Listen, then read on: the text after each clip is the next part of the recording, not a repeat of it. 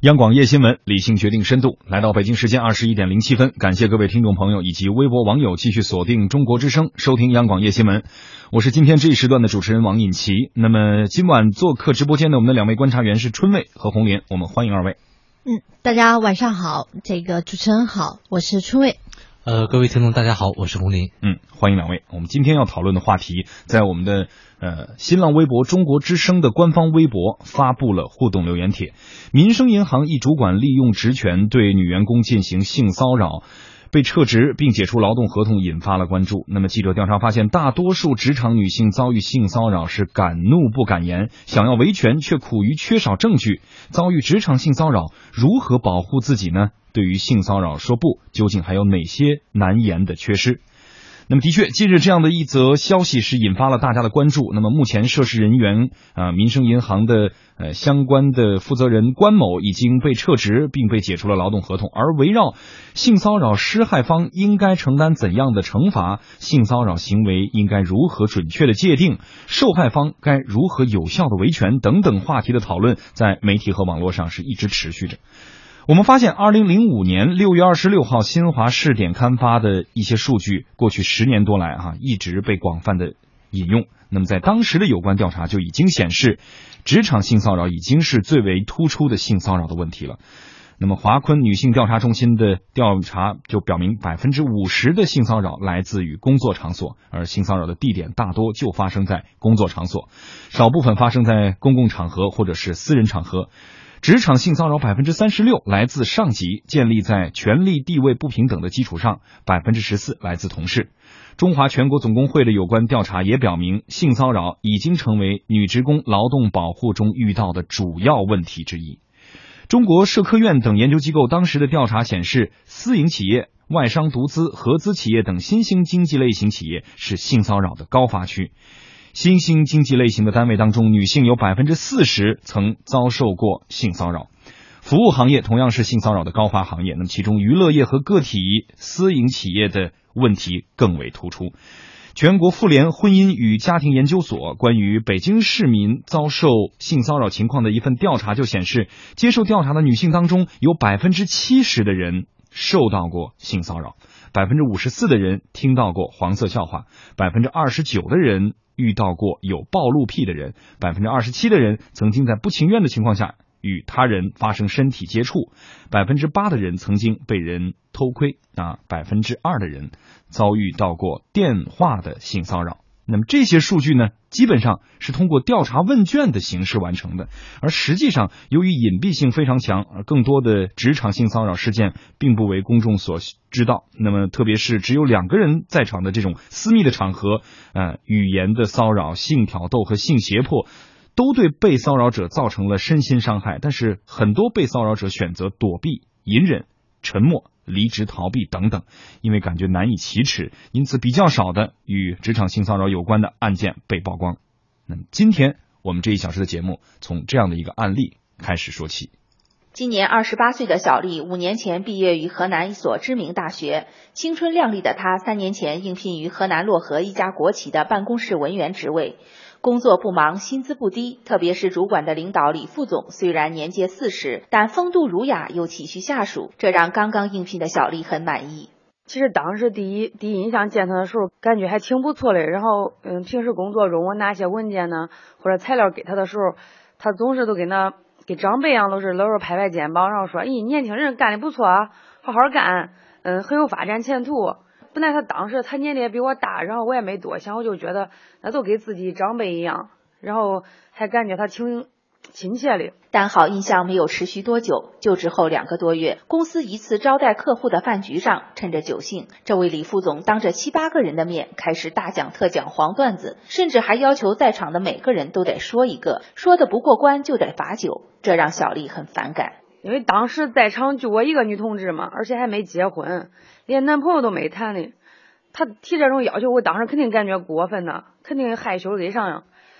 但是我当时没办法，我嗯，我都跟他说，我不会说，然后我说我喝我喝三杯酒吧，然后我当时喝了三杯白酒，反正就从这件事之后吧，我就开始对他有看法了，感觉说这是不是都是渣男呢？饭局结束，李副总要求小丽同车送他回去，小丽一再推脱，说自己住得很近，不用送，找了个上洗手间的机会，溜之大吉。嗯，我就趁他送客户的时候，我都先跑了。然后后来呃走到路上的时候，我又觉得是不是我自己想太多了，想那个男同志有时候喝了酒活跃一下气氛，然后要是自己太当真，就感觉着是不是太幼稚了，太小家子气了。而且他还是我领导，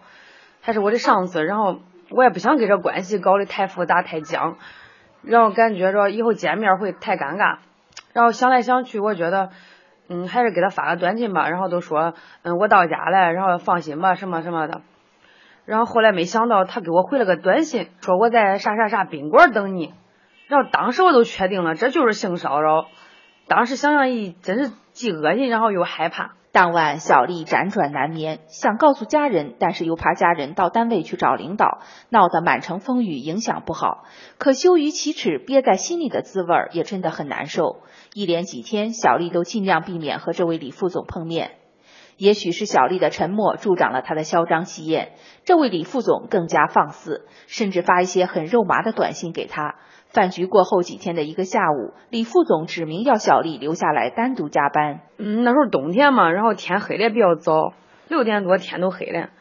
然后他打电话说的让我去他的办公室，然后就是有时候呃翻资料或者弄啥的时候，然后他有意无意的老是碰碰我的手啊，然后就是有点身体上那种接触，你知道吧？幸好是后来那个走廊上有人搁那打扫卫生嘞，然后。我就故意都是说话声音可大，让他知道感觉里边有人，然后我就趁了个机会，然后开门就走了。办公室惊魂后的小丽再也不是以前那个自信积极、不谙世事的小姑娘，每天上班恐慌到了极点，战战兢兢的，就像个小白兔，避免遇上大灰狼。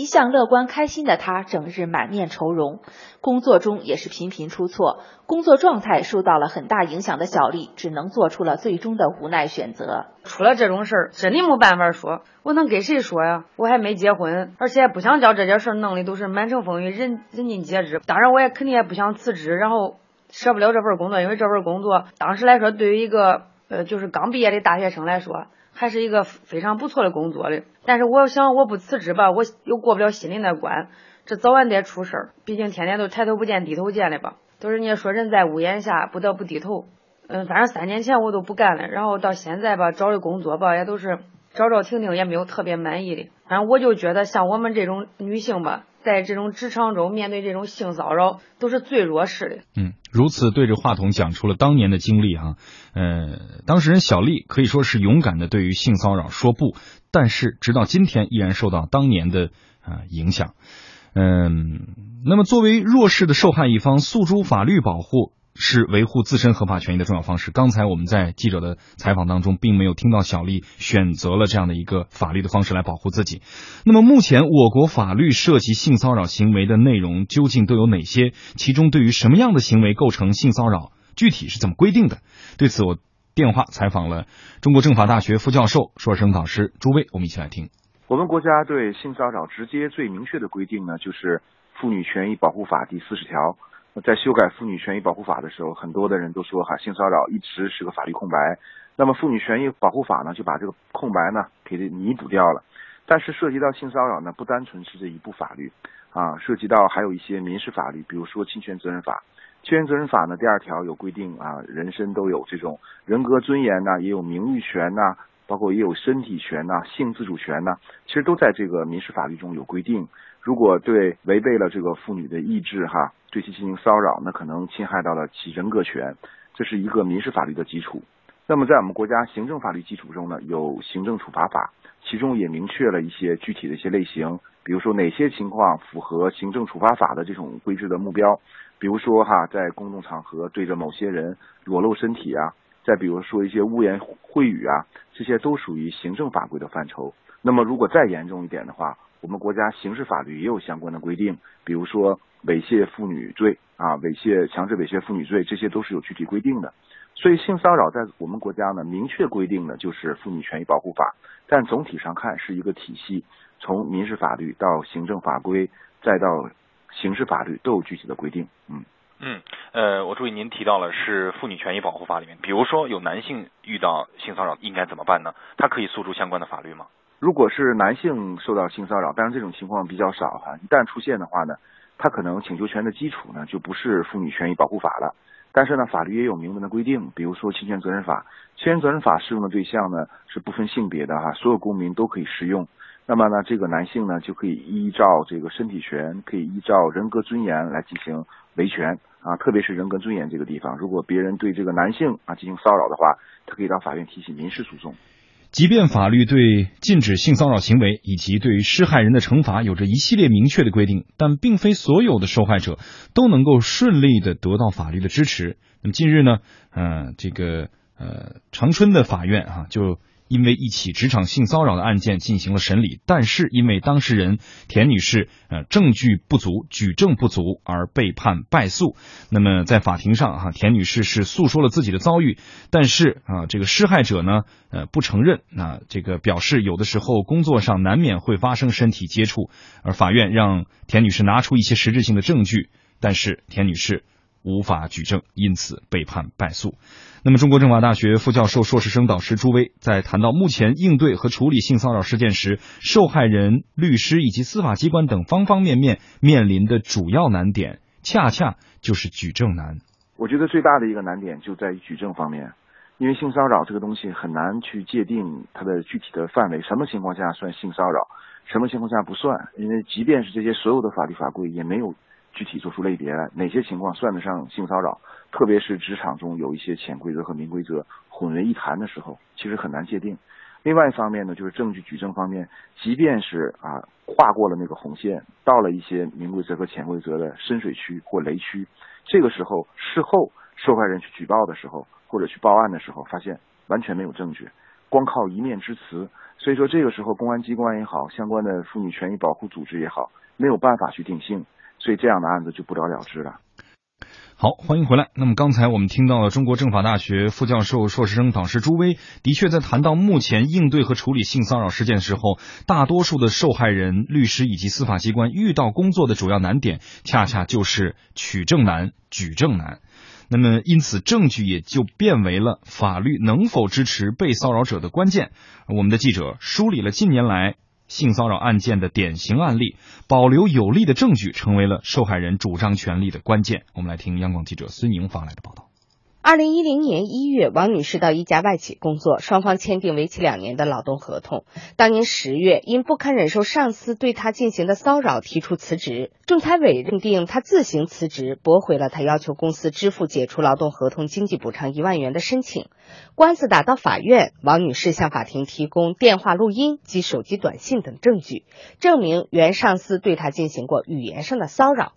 法院核实认定，电话录音及短信记录均显示与王女士往来的人确系她原来供职公司的主管。最后，法院认定用人单位未按照劳动合同约定提供劳动保护或劳动条件，导致王女士提出解除劳动合同，判决这家外企支付她经济补偿金一万元。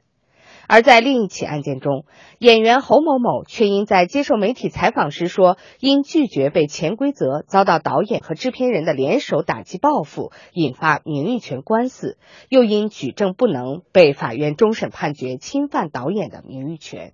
北京东城法院法官李双庆介绍。庭审中，原告提交的证据显示，二零一三年一月十一日，《天府早报》娱乐新闻版面刊发了标题为“又见娱乐圈潜规则，女演员侯某拒潜遭幻觉，怒告制片人”的文章。文章中指出，被告接受《天府早报》采访时提到，《小夫妻时代》拍摄前，原告在被告试妆时对被告多次进行语言和肢体性暗示，对被告故意刁难。之后，原告以试妆为由。要求被告单独去房间试装，并对被告提出潜规则要求。被告拒绝后，角色被替换的事实。原告导演一方还提交了公证书及视频光盘。当时，爱奇艺网上的视频标题是“侯某某拒且门后首度专访，揭露圈中先上床后上戏”。被告认可文章和视频的真实性，表示自己在视频中所陈述的情况均为事实，并非诽谤原告。侯某某提交了演员合约书、演员合约书赔偿合同、北京海淀法院民事判决书，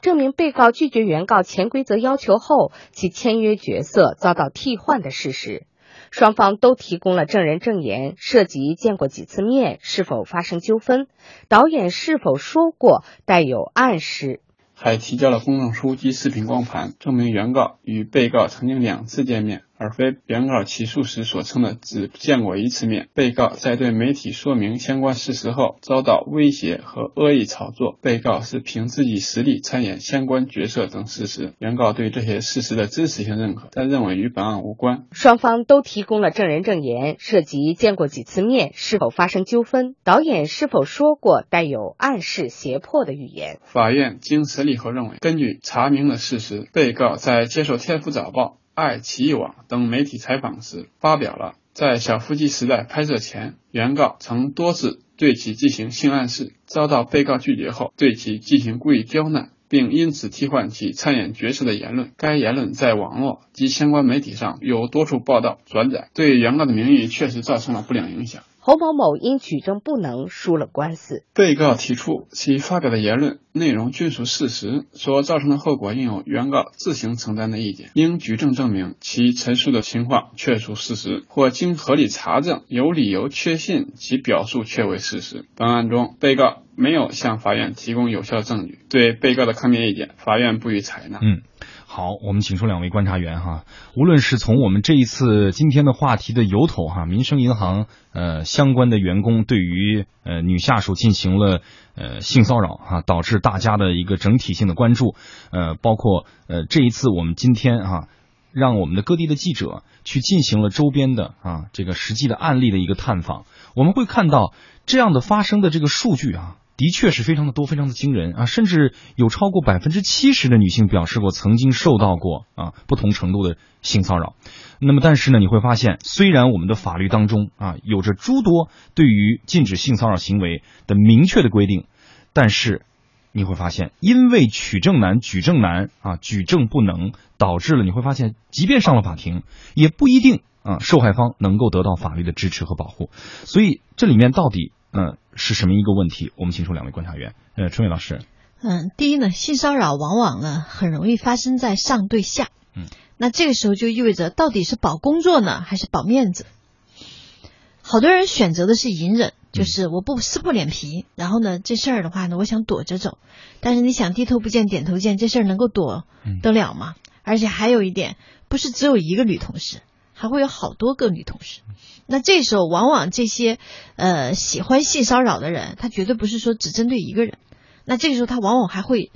同时骚扰好几个人，那这时候大家又会带来说，哎，你看别人没说啥，为啥你就说啥呢？哎，是不是你自己把这事儿想多了？嗯。一个氛围和环境的问题，所以呢，在这件事情当中，女性总是处在一个弱呃弱小的地步。当然，这里面也包括某些男性啊，嗯，因为也会存在着女上司骚扰男下属。当然，这些话题呢，其实都是呃相通的。那就是上对下而言，如何既保住工作又保住面子，还不有失分寸，对于刚入职场的人很难做到。嗯嗯。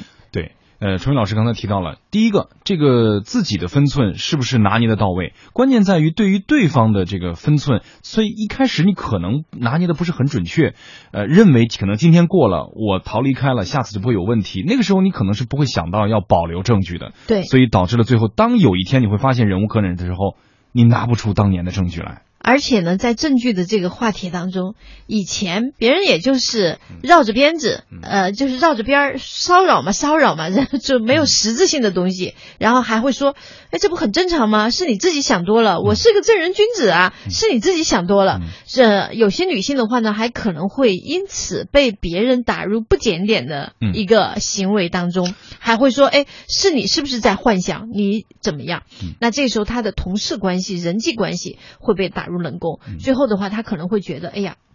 不能做的话，我就选择离职，然后或者呢，他就会迅速的结婚，都带来一些问题。嗯，所以春文老师给出的是，在职场当中啊，受害一方弱势群体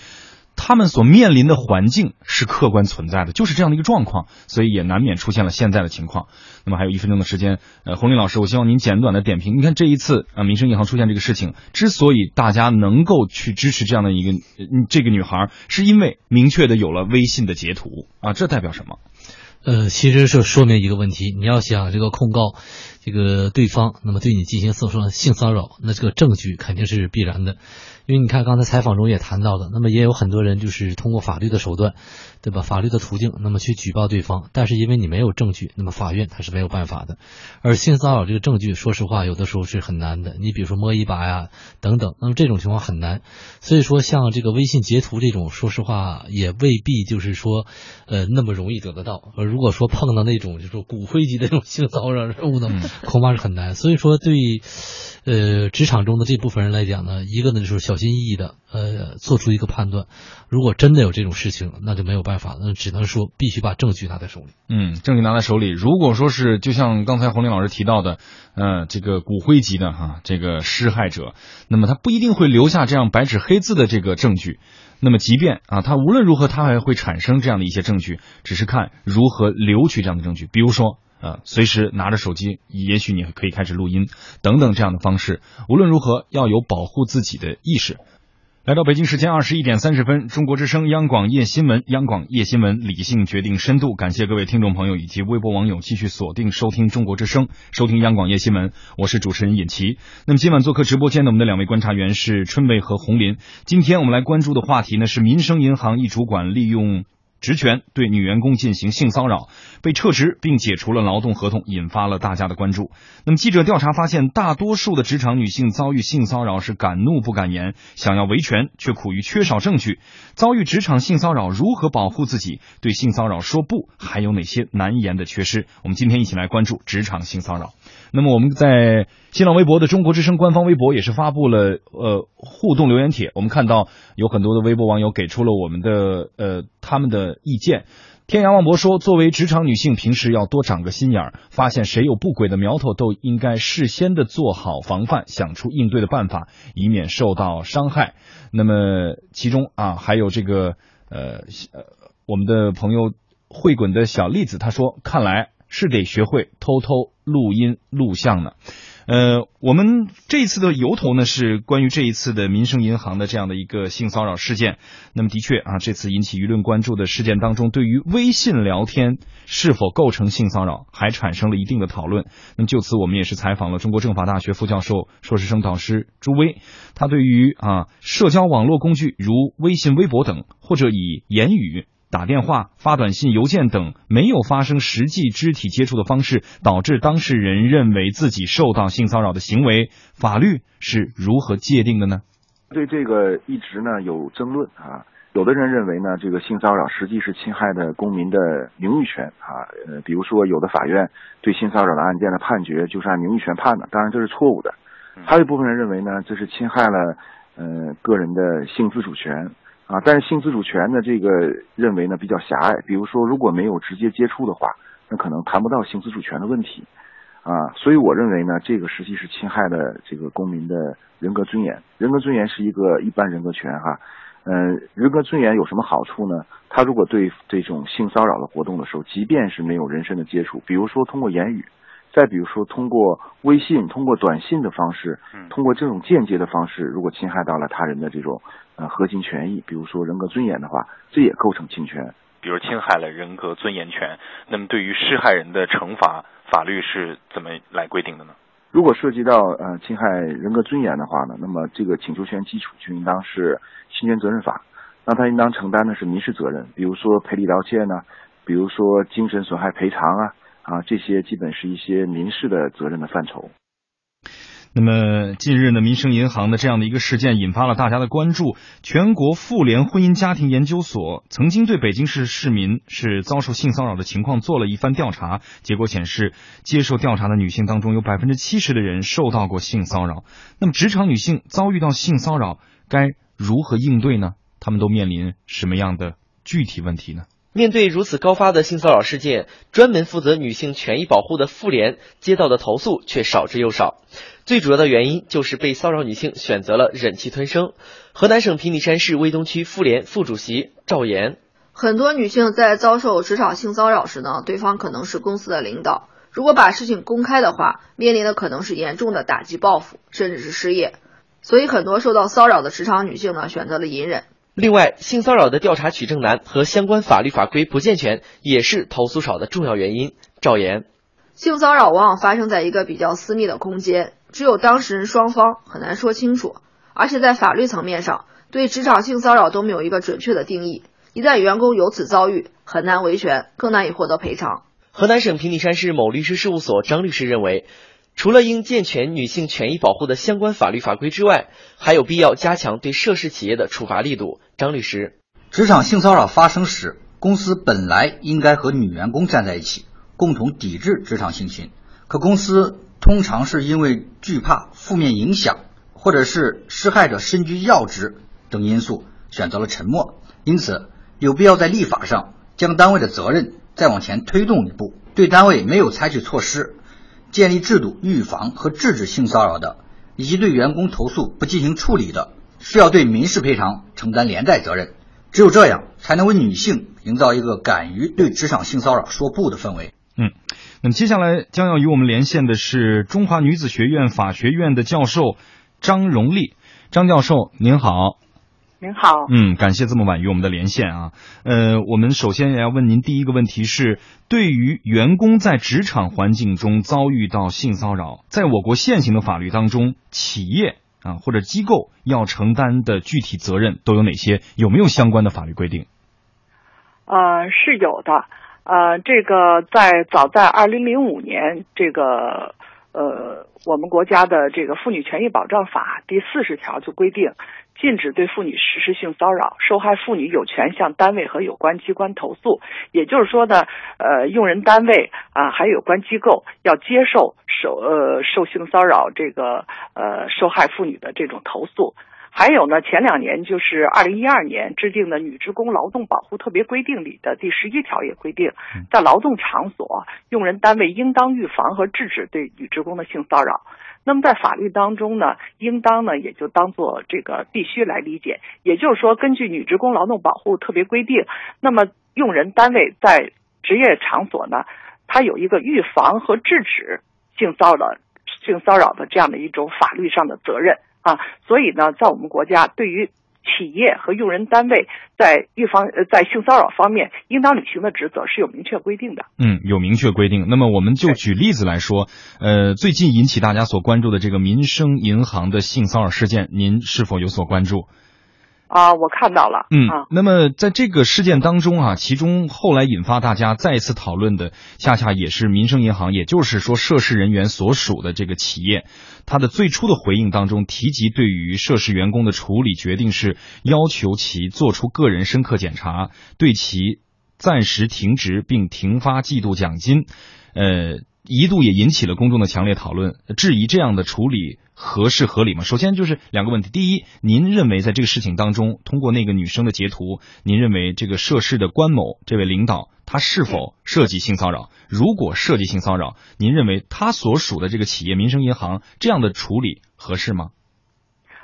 呃，是这样，通过截图来看呢，呃，那么我们觉得这个呃关某的这个行为呢是非常不当的啊，已经超越了这个职场正常的这种呃人际交往的这个范围啊，因为我们呃这个女职工来讲，没有什么特别的原因，没有必要和上上上司之间有这种到职场之外啊有什么个别约会的这种呃这种。这个行为啊，那么你这种行为又不说明目的啊，很隐晦。我想这个在职业场所来讲啊，这个任何一个理智正常的女性，对她这个背后的含义都是有所理解的啊。至于是不是构成性骚扰，未来如果这个女生呃这个女职工，比如说起诉啊怎么样啊啊，可以通过司法机构的呃鉴定去。对他的这个行为，还有对他的这个邀请啊，他的行为涉及的性质，去给予一个界定啊。那么关于这个民生银行的回应啊，我觉得是这样，就是呃，民生银行的回应还是把这个事件呢，呃，限定在。个人与个人之间，他认为呢是这个关某和这个呃女职员之间的个人的私事啊，呃行为可能有一些不当啊，那么就采用内部的一些呃行政处理就完了啊，没有意识到法律所赋予企业用人单位在预防和制止性骚扰方面应当履行的责任，那么。女职工现在既然做了这样的投诉，单位内部，你比如说民生银行是个很大的一个一个企业，是一个上市公司，对吧？嗯。那么它应该内部有法务部门，也有一些监察部门。对于这样的投诉，应该这个给予非常的重视，去进行调查，调查核实确实的情况下。那么不仅要给予当事人投诉，而且还要保护这个女职工正当的权益，而不是说用辞退的方式或者用其他的方式去解决啊。所以我觉得他这个处理是是不恰当的。目前目前我们所了解到的是关某被民生银行呃呃辞退开除，您认为这个结果合适吗？呃，这个结果的话，那是银行自己他的一个行为，他还是把这个事情呢界定在一个呃双方个人之间，没有意识到，只是说企业在这个方面应该履行的责任。那么开除了关某之后，呃，对女性对女职工这块儿，那么有哪些保护性的措施？比如说之前的呃，如果是辞退啊，或者是如果是之前他投诉的时候没有回应，而不是说已经在舆论发酵的情况下才。采取后续的措施，那我觉得就是另外一个问题。啊，他应该对女性的这种保护，还有为什么这个单位会有这样的这个呃部门领导明目张胆的对下属进行性骚扰？啊，还有为什么下属这个投诉了之后没有得到及时的解决，为什么会让一个弱者先付出代价，然后？在舆论发酵的情况下才去处分另一方，我觉得这都应该是引起这个呃民生银行的这种注意啊。这次处理呢，我个人认为呢，并不是非常专业啊。那么他忽略了作为一个企业来讲，忽略了这是一个涉及女性劳动权益的严肃的一个法律问题。处理不当的话，会损害女性的劳动权利，也会触犯国家的法律。嗯，您一直在提到企业在这个事情当中的所应该担负起的责任。那么，您认为在未来，呃呃法法律方面的一个探索方向，呃，在性骚扰这件事情上，呃，到底应该法律本身所承担的责任更多，还是说法律应该赋予和限定企业每一个社会单元所承担的这些社会责任更多呢？您认为方向是什么？呃，我我是这样的，就是说，在性骚扰这个问题刚一提出来的时候，美国的这个法学家凯瑟琳麦金农呢就提到，它是对妇女的一种性别歧视的产物，它主要集中在就业领域，受害人基本上都是职业妇女，所以这就给我们这个用人单位，尤其是女像银行啊啊什么这个超市啊、纺织企业等等这类女工这个集中就业的单位提出了一个问题，就是说在这种女性集中就业的单位，那么企业在预防和治制止性骚扰方面应该怎么样做更好？现在咱们国家国家层面的法律呢，就是规定的比较模糊。比如说，呃，妇女权益保障法就是说，这个呃禁止这个对妇女实施性骚扰啊。那么有些地方立法，比如说咱们北京市实施妇女权益保障法第三十三条就规定，就列举了很多呃这个具体的性骚扰的这个具体的呃行为的。表现，比如说与性有关的语言呐、文字啊、图像啊、电子信息啊等等，这些的列举呢就更加明确了。而且呢，这个北京市的这个实施办法呢还规定，用人单位、公共场所单位应当根据情况采取措施，预防和制止对妇女的性骚扰。那么，怎么预防和制止？我觉得要在专家的。这个呃指导下呢，在行业内部，在企业内部建立起防治性骚扰的机制。实际上，咱们国家的一些企业已经开始做了这样的尝试。比如说，我们了解到哈，河北衡水老白干呃酿酒集团、华北制药啊，像咱们北京的西郊宾馆、翠微大厦，他们都已经开始在内部建立起性骚扰的防治机制啊。我们了解到，这个中国纺织工业联合会，他们也在行业内部的管理体系的总则和细则当中。增加了预防性骚扰的一些具体的规定，所以我觉得这些呢都是值得企业学习的。因为这类事情处理不当的话，呃，眼前影响企业的这种声誉，未来呢也会对企业的这个经济利益去产生影响。你比如说，民生银行，你这个问题前期处理不当，那么很多女性储户为什么要把钱存在你这样的银行，对不对？还有，银行是女性就业的集中的领域，那么很多优秀的女性，如果认为你这个企业内部对性骚扰是这样的处理方式，我觉得很多优秀的女性求职的时候，她会把你这个单位给给给给这个排除在外，所以我觉得。企业在这个问题上还是应该给予高度的重视。嗯，您的确给我们提出了一个未来的一个方向。嗯，另外一个问题就是，呃，在我们已知的大量的性骚扰案件当中，很多的受害人在受到性骚扰之后，之所以没能及时有效的诉诸法律保护，呃，其中一个原因也是因为啊自己难以面对，羞于面对。我觉得这可能更多也是一个意识层面的问题。但是这种也因为这种意识，恰恰也给了性骚扰施害者持续施害的机会。在这方面，您对女性啊，呃，具体女性，您有哪些建议？啊，你说的对啊，我自己接手的一些呃这方面的这种案例也显示，就是这个性骚扰啊，它有点和家庭暴力类似。如果没有这个呃这个受害人的这种及时的这个维权啊，打破这种沉默啊。这个性骚扰它会一直持续下去，而且呢，这个呃程度会升级啊，所以我觉得这个这个女职员啊，这个民生银行的这个女职员，她这个这次的处理过程就显示了一个年轻的职场女性维护自己人格尊严的决心，还有依法维权的理性态度啊。我我对她描述自己遭遇的时候的一句话印象挺深刻，她说我没有背景，但是我有尊严，我对此这个十分赞赏。我觉得。这个女性在这个问题上完全没有必要保保持沉默，因为咱们国家的法律其实是完全是站在女性的这个人格利益一边，为女性保护自己的合法权益提供了充分的法律依据的啊。所以在这个问题上，女性如果是在职场上或者在其他领域遭遇到性骚扰的话，这个首先你可以像这个女性一样，通过行。单位内部的机制去反映解决这个问题。如果对解决这个问题的结果不满意，那么你像咱们北京市的妇女权益保障法这个实施办法就规定，你可以向法院起诉啊。像这个，我可以委托一个律师，也可以通过我所在地区的公益机构啊，那么或者是向全呃这个妇联妇联妇女联合会去投诉，然后在工会妇女联合会的这种支持下，然后通过法律机制解决自己的这个问题都可以。嗯，呃，如果您给出建议的话，除了对于具体女性的角度鼓励她们、支持她们以外，比如说从家庭教育、从学校普法，一个女女性，包括任何呃一个社会人，她从小到大的这样一个全方位的教育，您觉得我们还可以做什么？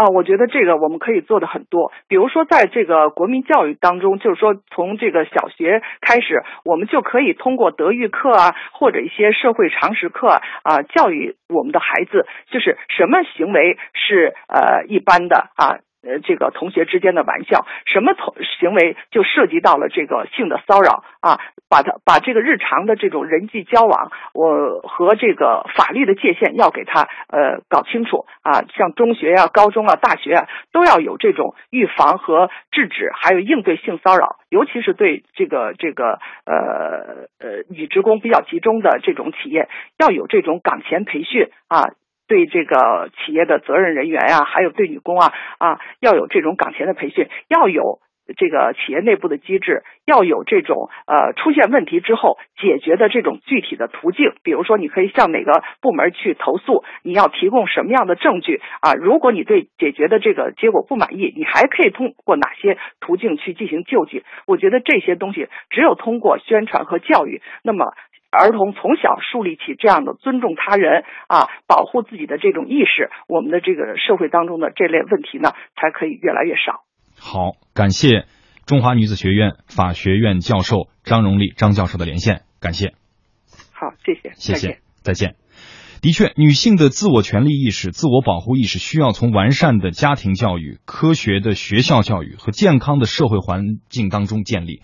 呃，我们一起来听这样的一则报道。近日，一场名为“捍卫青春之花，灿烂绽放”的安全教育专题讲座在平顶山学院举行。公安部门和妇联的工作人员以职场性骚扰的真实案例入手，为大家讲解了女性权益保护的相关法律常识，以及在遇到此类情况时的防范措施。平顶山学院大四学生赵小璐：“这不是马上就该参加工作了吗？以前也听说过一些职场性骚扰的新闻。”我觉得女孩子嘛，还是应该小心一点，多了解一些法律常识。万一真的发生类似的事情呢，也好通过法律途径来维护自己的合法权益吧。近年来，职场女性遭遇性骚扰的事件时有发生，已经成为职业女性的一大困扰。平顶山学院每学期定期开展女性维权普法讲座，增强学生的自我保护意识。平顶山学院法学院教授杜辉：我们每学期都有这个普法讲座，目的就是为了让他们在将来走上工作岗位的时候，一旦遇到这种情况，知道该如何来保护自己。关于性骚扰，不只是国内有这样的一个事情的发生，而且是一个非常高比例的状况。那么，放眼海外，其他国家法律如何来保护性骚扰事件当中的受害方呢？如何来惩戒相关的过错方？那么，个人遭遇到性骚扰，通常都是怎么来应对的？其他国家社会环境又如何来看待性骚扰事件？另外，又是否有一些防范职场性骚扰的帮助和提示呢？我们一起来听中国之声国际新闻编辑李思墨发来的梳理。在美国有针对性骚扰的法律规定，并且性骚扰案件在劳资纠纷中罚款数额是最高的。据媒体的报道，在美国性骚扰按照加州和联邦的法律可分为两种，一种是语言与行为构成的性骚扰，一种是不友好环境构成的性骚扰。过去人们对语言与行为构成的性骚扰关注较多，而对于不友好环境构成的性骚扰则不太注意。加州今年生效的新法主要就是针对不友好环境构成的性骚扰，比如有工作人员在工作场所看色情电影、浏览色情网站，导致其他同事不舒服，就可以算作性骚扰行为。利用性别特征来用言语攻击、贬低别人的行为，比如说吵架的时候称对方“你讲话娘娘腔，以后肯定嫁不出去了”等等，都是性骚扰。在职场被定义为性骚扰的情形有：不尊重他人的求爱或者是示好，语言上的诋毁或者是贬低，这包括对人的身体容貌和性行为的评论；肢体上的接触，这包括攻击或者是阻碍行为，妨碍正常工作；对他人展现偷窥、斜视、邪笑、冒犯性的手势，对他人贬低性的图画和卡通等等。对于美国有关性骚扰的法律。有关律师解释说，在劳资纠纷中，性骚扰的案件最多，罚款数额也最高。通常，员工之间互相有性骚扰行为的话，最后要承担责任的一般都是老板。比如，雇主明明知道员工在上班的时候看色情电影，还不严加制止，那么最后只能被告上法庭，罚钱了事。如果性骚扰者是公司的主管，公司老板则要对这类事件负法律责任。性骚扰事件发生后，公司老板的责任不仅仅是采取措施改变骚扰者的行为，而且要阻止潜在的性骚扰事件再次发生。因此，在美国，老板有责任保护员工免受性骚扰。接下来，我们再把目光转向韩国，在韩国的职场性骚扰事件堪称顽疾。有求职网站的调查显示，近半韩国人遭受过职场性骚扰。为此，韩国也一直在大力整顿。中国之声特约韩国观察员南黎明介绍：以前呢，说起性骚扰，大家都觉得非常的迷茫，因为到底什么程度算是性骚扰，很多人都觉得很茫然。所以呢，即使是有些人被告了性骚扰，无论是原告还是被告的所属的职场，还是法律部门都没有一个一贯的标准。普通人呢对这种事情也是众口不一的，有的觉得可以理解，说点这种话不是什么大事，很平常；有的人就觉得这太过分了，应该给予处罚。可是最近呢，韩国的法律部门对这方面的处罚是越来越具体了，让性骚扰逐渐有了一个处罚的标准。就有这么一件事情，就是一个公司的科长，而且还不是一个部门的。那么这个科长呢，就作为玩笑呢，跟公司里的其他人说，几天前呢，我梦见自己跟新来的女员工谁谁谁一起睡觉。结果这个笑话很快呢就在公司里传开了。那么这个女员工就找到了那个科长，要求他道歉，而那个科长却说：“我只不过是把自己做的梦跟人家说说而已，我又没跟你向你要求。”直接睡觉，你凭什么让我道歉？更加恶劣的是，这个科长呢，他已经是结婚的、有家室的人了。结果女员工气不过，就找到了公司人事处。结果这个科长呢，被公司处罚为停职，并且减薪，而且还被发配到了公司的一个分支部门。另外呢，对于性骚扰事件，韩国法院判处的事例还有呢，就是女员工说累了。结果男上司就说：“那我给你的后背涂上按摩油，给你按摩怎么样？”那么这种情况呢，被处罚赔偿一千万韩元，相当于人民币大概是五万人民币左右。那么在餐厅会餐的时候，怕弄脏衣服，女员工呢要求穿围裙的时候，男上司说：“哎呦，你看起来胸很小，根本就不需要带什么围裙啊，也不会弄脏衣服的。”那么这种情况下呢，这个男上司呢被法院判处接受特别人权教育。南黎明还介绍，在韩国，性骚扰不仅仅只限于惩罚男性，女上司的性骚扰也同样要被处罚。另外，同性之间的性骚扰一旦被认定，也要被处罚。比如说，见到年轻的男下属比较喜欢运动，于是这个女上司就调侃说：“哟，你能不能脱下上衣，让我看看你的肌肉啊？”结果呢，这位女上司呢被判接受特别人权教育。另外，同性之间的性骚扰也被认可。比如说，女上司看到未婚女员工有很多的碎头发，便说：“你是不是生过孩子啊？一般生了孩子的女人碎头发比较多。”虽然说话的人觉得这只不过是开开玩笑，一种亲近的表现，但是让年轻的女员工觉得十分难堪，有性羞辱感，于是呢被上告。结果呢，七月份这个女上司和这个公司呢都被法院勒令给受害者赔偿五百万韩元的慰劳金。今天来了，韩国有关方面呢，把性骚扰看作是人权丧失的一个大问题来抓。企事业单位的这个职场人员呢，每年都要接受几个小时的职场性骚扰的教育。但是呢，又补充说呢，性骚扰是否成立的标准呢，是听的人是否觉得感到性方面的羞辱感。如果是，那就成立。同样的话，如果对方呢非常愉快的接受了你的这个玩笑，那就只属于玩笑了。因此说，性骚扰的这个言行标准依然还是十分的微妙。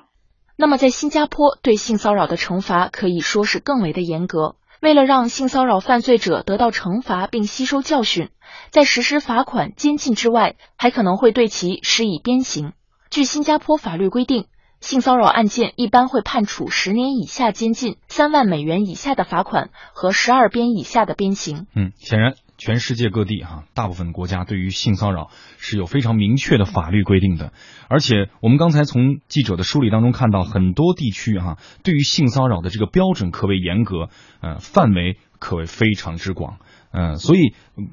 不要再觉得可能只是一句玩笑话就有可能会涉及到触犯啊相关的性骚扰的呃被禁止的法律，所以呃我们再说回到刚才我们的专家提出的啊，更多的。法律方面的设定，那只是一个啊，最终最后一步的一个裁判和判决。那么，更多的还是要让企业有这样的一个社会责任，从社会单元建立起对于啊性骚扰这样的一个机制的防范。春梅老师怎么看？嗯，首先我们看到这一次某银行的处理，能够让我们感受到，最初他认为这是员工之间的私德。